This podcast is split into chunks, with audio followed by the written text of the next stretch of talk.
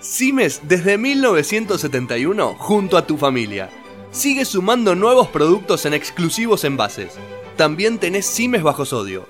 No te olvides que Simes tiene la mejor relación precio-calidad del mercado. Entrega a domicilio y en el horario que vos elijas. Todos los productos Simes son garantía de calidad. El agua es controlada y auditada bajo normas ISO 9001 y 14001.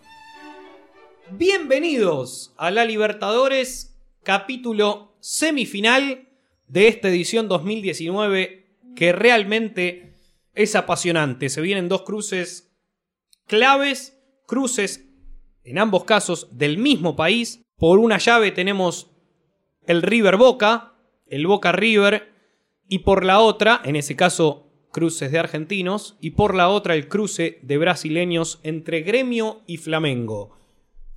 Vamos a analizar en primer punto el clásico entre argentinos, con Julián Díaz, Sí, un clásico que internacionalmente jugaron 28 partidos, ya vamos a ir a- detallando un poquito, pero simplemente 28 partidos, el primero fue en el año 66, nada más. y Gastón Shapiro. Un partido que venimos esperando mucho desde el fin del año pasado, eh, con lo que dejó la final en Madrid. Vamos a ver cómo se va a disputar eh, durante estos dos partidos y quién quedará con su puesto en, eh, en la final tan deseada en Santiago de Chile, ¿no? Decía Julián, el primero hace muchos años, Sí. el último hace menos de uno. Claro. La única vez que jugaron una final, pero hay muchos cruces internacionales y muchísimos más locales. Es el gran clásico del fútbol argentino, el de River y Boca, y uno de los clásicos del mundo. Sin dudas. Sí, el año pasado se vio eh, la final en Madrid, eh, un partido que empezó ganando Boca, que después terminó ganando 3 a 1 River, con el recordado relato ¿no? de iba al tercero, iba al tercero, pero pasaron muchísimas cosas, eh, un partido que se tendría que haber disputado en el Monumental, pero bueno, incidentes llevaron a que la organización termine jugando en España. Voy solamente al primer cruce entre ellos, te, voy a contar. En el año 1966, el 10 de febrero, por Copa Libertadores, pero en fase de grupo ganó River Plate 2 a 1. La vuelta de esa fase la ganó Boca 2 a 0. En ese 66, el primer partido de semifinales, grupo de semifinales, porque la Copa tenía otra, otro formato, no el de ahora. El primer partido fue empate entre River 2 a 2. Y el segundo partido lo gana Boca 1 a 0. Pero ¿con qué particularidad? Con la particularidad que en estos grupos fue River el que terminó pasando del A eh, con 8 puntos, al igual que Independiente, pero con mayor diferencia de gol, en ese caso 5. El último de los equipos que integraba eh, aquel grupo A era Guaraní. Fue el último encuentro el que le ganó Boca 1 a 0 a River, pero como bien contábamos, el millonario pasó a la final recordada porque en el último partido fue aquel 4 a 2 ante Peñarol, 2 a 0 había ganado la ida en Uruguay eh, el conjunto local. 3 a 2 había ganado el millonario, no había diferencia de gol, es decir, fueron el famoso tercer partido que en Santiago de Chile, después de ir perdiendo 2 a 0 con goles de Onega y Solari, Spencer, Abadie y Pedro Rocha le terminaron dando el triunfo al equipo uruguayo que obtuvo su tercera Copa Libertadores. Tenemos árbitros también para el primer partido que se va a jugar en la cancha de River. Recordemos que en Copa Libertadores hay VAR. Sí. Ya desde octavos eh, había VAR, así que en semifinales por supuesto que también va a haber. El árbitro será Rafael Klaus de Brasil, acompañado por Danilo Manis y Bruno Pires, eh, la terna brasilera. El cuarto árbitro paraguayo Arnaldo Samaniego. Bien, un árbitro que tiene poca experiencia en este tipo de, de partidos, donde surge otro, no sé si problema, pero otra particularidad que es esto de, al haber cruces entre argentinos y cruces entre brasileños, y al haber una final en Chile, donde todo parece indicar que será dirigida por Tobar, también hay un tema con los árbitros, Eh, el cruce entre brasileños va a ser dirigido, ya lo vamos a estar hablando, por argentino en este primer caso y muy probablemente la vuelta también. Quizás estén reservando a Sampaio, el número uno de los brasileños, para la vuelta entre Boca y River. Si nos ponemos a analizar cómo fue los últimos partidos, tanto de Boca como de River, para llegar a esta semifinal. Eh, recordamos que River pasó ganándole a Cerro Porteño eh, en un 2 a 0 de local y después empatando 1 a 1 en eh, Paraguay. Y Boca eh, terminó llevándose un 3 a 0 de visitante frente a Liga de Quito y empatando de local en la bombonera. Eh, si nos ponemos bien finos, creo que en los últimos partidos eh, se vio a un Boca un poco más sólido, Sí, más encontrando a su equipo eh, y a un River que cada vez se le está haciendo más difícil hacer goles y en lo que es más fuerte Boca, en definitiva es en eso, ¿no? En no conceder goles. Hay que ver cómo termina cómo termina dándose estos partidos. Creo que eh, el planteo obviamente de ambos equipos va a ser muy diferente siendo local y siendo visitante, pero eh, creo que no, sin dudarlo te lo digo. eh, se va a definir sí o sí. No creo que en el partido de día se defina esta, esta llave. Va a ser muy peleado. Eh, si hablamos de lo que cambió con respecto al año pasado, al 9 de diciembre, que fue el último partido que Sí. jugaron por Copa Libertadores, cambió mucho más Boca que River. Seguro. River tuvo la baja del Piti Martínez, el hombre que hizo el tercer gol. Difícilmente lo tenga Juan Fernando Quintero, por lo menos en el partido de ida, porque sufrió una grave lesión hace ya algunos meses. Pero en líneas generales ha mantenido una base, incluida el técnico. En el caso de Boca han cambiado muchos jugadores, Todos. se ha ido el técnico Sí. y es un equipo que juega a algo distinto a lo que jugaba hace algunos meses. Eh, jugaron hace algunas semanas por el torneo local. Empataron 0-0 y fue un partido en el que River salió a atacar en su cancha y Boca a defenderse. Terminó 0-0. Hay que ver. La Copa Libertadores siempre decimos es distinta. Es partido de ida y partido de vuelta. Comienza en el Monumental y hay mucho acerca de lo que pueda llegar a plantear el nuevo técnico de Boca, Gustavo Alfaro, con respecto a, este cruce. Tendremos la chance de verlo. El primero de los partidos, martes primero de octubre, 21 a 30 hora argentina.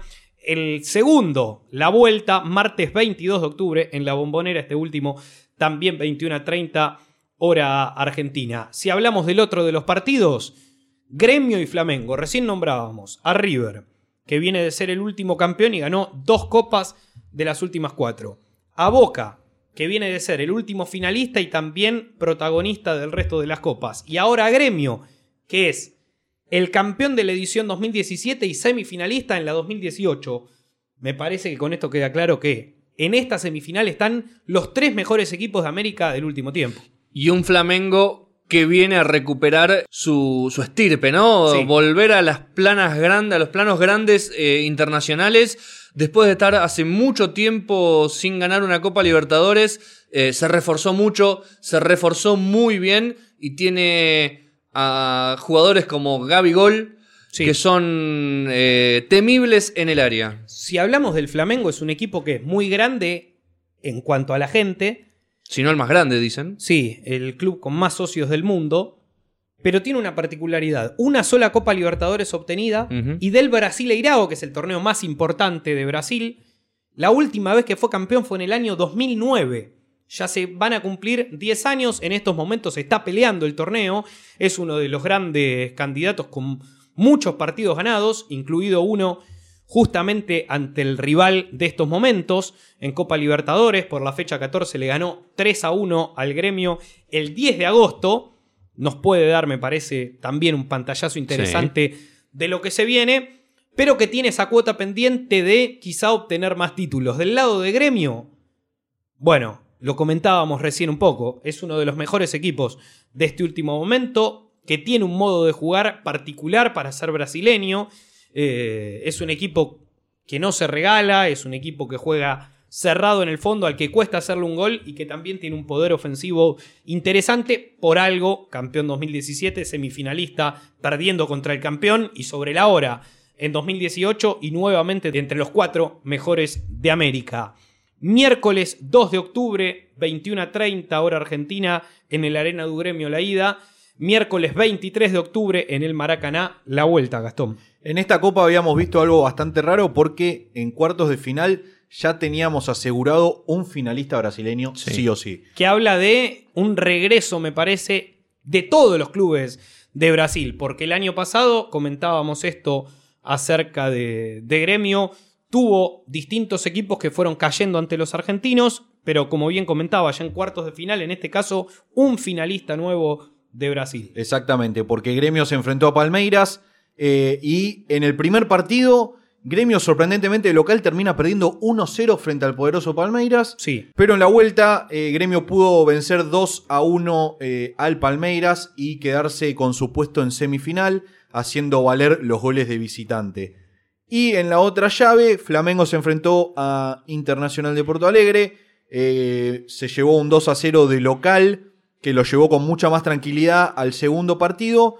Que si bien no lo, no lo llevó con mucha tranquilidad, no, no, lo pudo, no lo pudo liquidar temprano porque el Inter se puso en ventaja muy temprano. eh, después lo empató y prácticamente selló la serie y dejó una semifinal con Gremio y Flamengo a ver quién se enfrenta capaz a Boca o a River, ¿no? La serie en resultado fue similar a la de River. Y en juego también fue parecida, porque el Flamengo sacó la ventaja en un partido cerrado ante Inter como local, y después en la vuelta se había puesto al frente Inter, que iba en el intento de igualar la serie, y de contra terminó liquidándola el Flamengo, empatando en el Beira Río de Porto Alegre.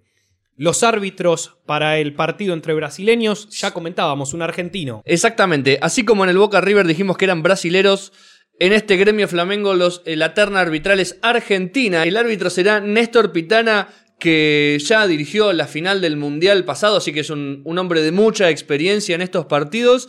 eh, que será acompañado por Velati y Maidana, serán sus dos asistentes, y el cuarto árbitro será ecuatoriano. Estamos hablando de Guillermo Guerrero. Terna arbitral, a diferencia de lo que marcábamos con Klaus, el brasileño muy experimentada. De hecho, Pitana es considerado el árbitro Conmebol y principalmente FIFA número uno del mundo. Y es la misma terna que, como comentaba Julián, dirigió la final del mundo, el partido inicial de la Copa en Rusia del 2018 y que lógicamente eh, es un gran árbitro para este cruce fundamental. Podemos ir adelantando para la vuelta, lo más lógico es que Patricio Lustó, el otro de los árbitros internacionales bien considerados del fútbol argentino, dirija la otra semifinal y habrá que ver si se mantienen árbitro argentino para cruces brasileños y brasileño para cruces argentinos, seguramente Wilton Sampaio, el mejor de los brasileños, dirija la vuelta entre Boca y River. Hemos dado muchas estadísticas. El resto están en nuestro Instagram, arroba la Libertadores POD, la Libertadores Pod, allí una estadística detallada de cada equipo y hasta de cada jugador de cara a las semifinales del torneo más apasionante del mundo. Mi nombre es Gianluca Saraceni, con Julián Díaz, Gastón Shapiro, Mati Burkhardt en la producción, les decimos hasta la próxima.